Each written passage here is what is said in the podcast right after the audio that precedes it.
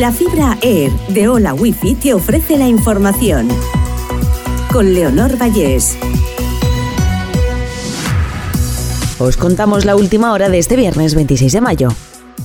Lukashenko asegura que Rusia ha comenzado a transferir armas nucleares a Bielorrusia. Los ministros de defensa de ambos países sellan los protocolos para almacenar armamento táctico bajo el paraguas de Minsk. Moscú recalca que su uso será competencia exclusivamente suya.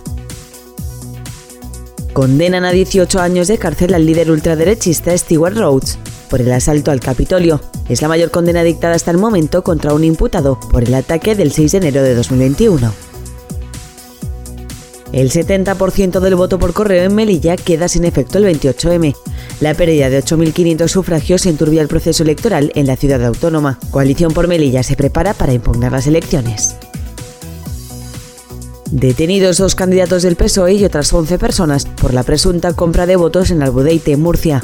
Todos han sido puestos en libertad tras prestar declaración y hay dos investigados, informan fuentes de la Guardia Civil. Los funcionarios de justicia consideran inaudito que el gobierno no escuche su grito unánime.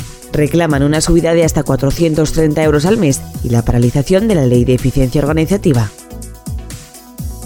La UNESCO advierte que la ley de Doñana de la Junta amenaza su estatus de patrimonio de la humanidad. En septiembre el comité decidirá si como último recurso incluye el parque en la lista del patrimonio mundial en peligro.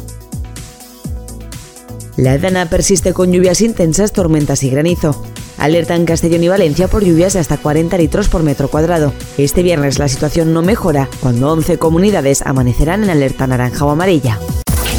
Hola Wi-Fi, velocidades de fibra, vivas donde vivas, te ha ofrecido la información.